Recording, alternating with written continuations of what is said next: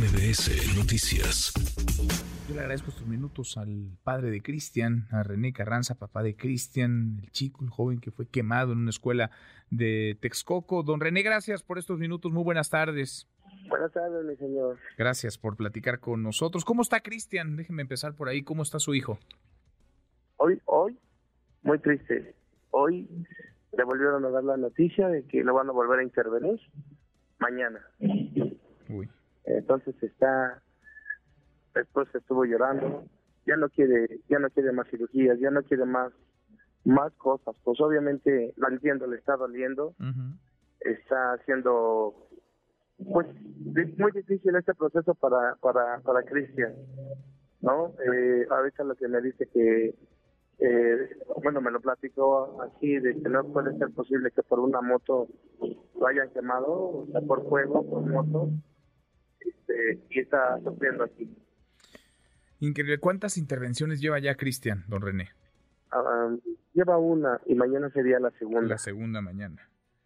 Eh, eh, eh, ¿En dónde? ¿Y qué le dicen los médicos? ¿Qué le dicen de su recuperación? ¿Va avanzando? ¿No va avanzando? ¿La intervención es parte de algo que tenían pensado? ¿Es alguna complicación? ¿Qué saben ustedes del parte, del parte médico de la recuperación de Cristian? Que es lento, es lento este proceso. Pues obviamente es una zona de genitales en la cual este pues es algo delicado, ¿no? Eh, digo, todo es delicado, pero la zona de genitales Pues pues es algo que se usa mucho en cuestiones hasta de sentarse. Me dice que sus asentaderas también están quemadas, no se puede sentar. Este, eh, por- es por eso que está está muy muy triste.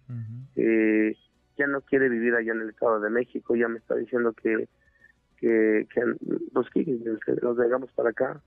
Ya no quiere irse por allá. Ya tiene miedo. Pues sí. Ya le entró miedo. Pues sí, ahora no era la primera vez que, que, vaya, no había escalado de esta forma, por supuesto, pero no era la primera vez que era víctima de, de bullying, de agresiones, incluso físicas, don René.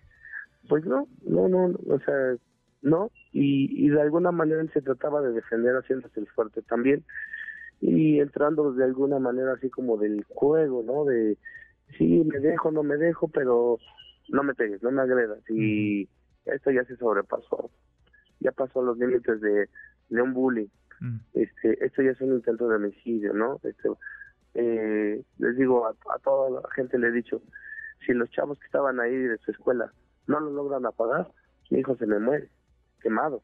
mm. Y lo peor del caso es que la escuela jamás se ha hecho de responsable, jamás, hasta ahorita, hasta ahorita. ¿Se han puesto en contacto con ustedes de la escuela o no? ¿Qué les dicen? No, nada, o sea, ellos mandaron un comunicado que estaban aportando todo para las autoridades, y está bien.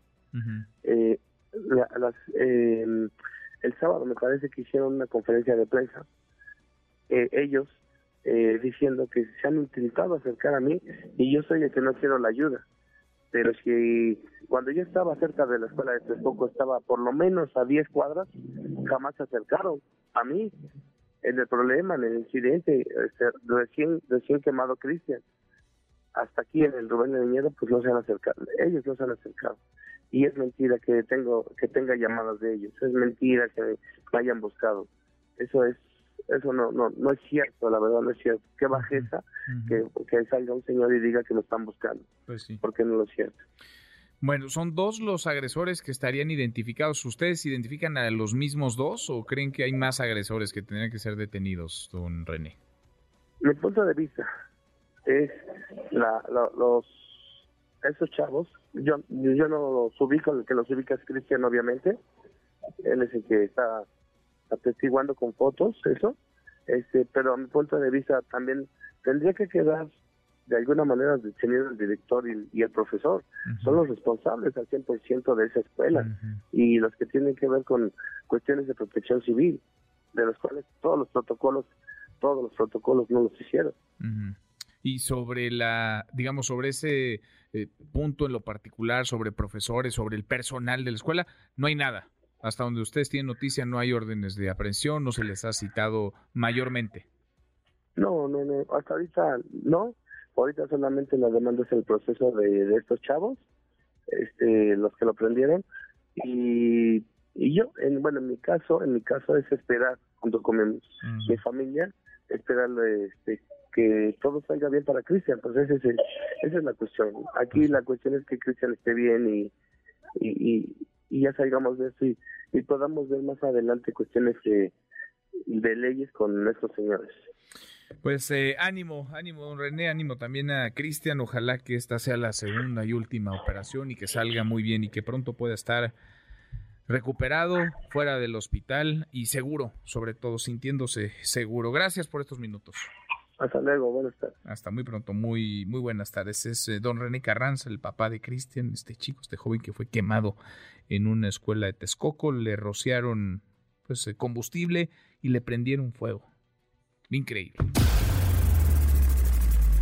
Redes sociales para que siga en contacto: Twitter, Facebook y TikTok. M. López San Martín.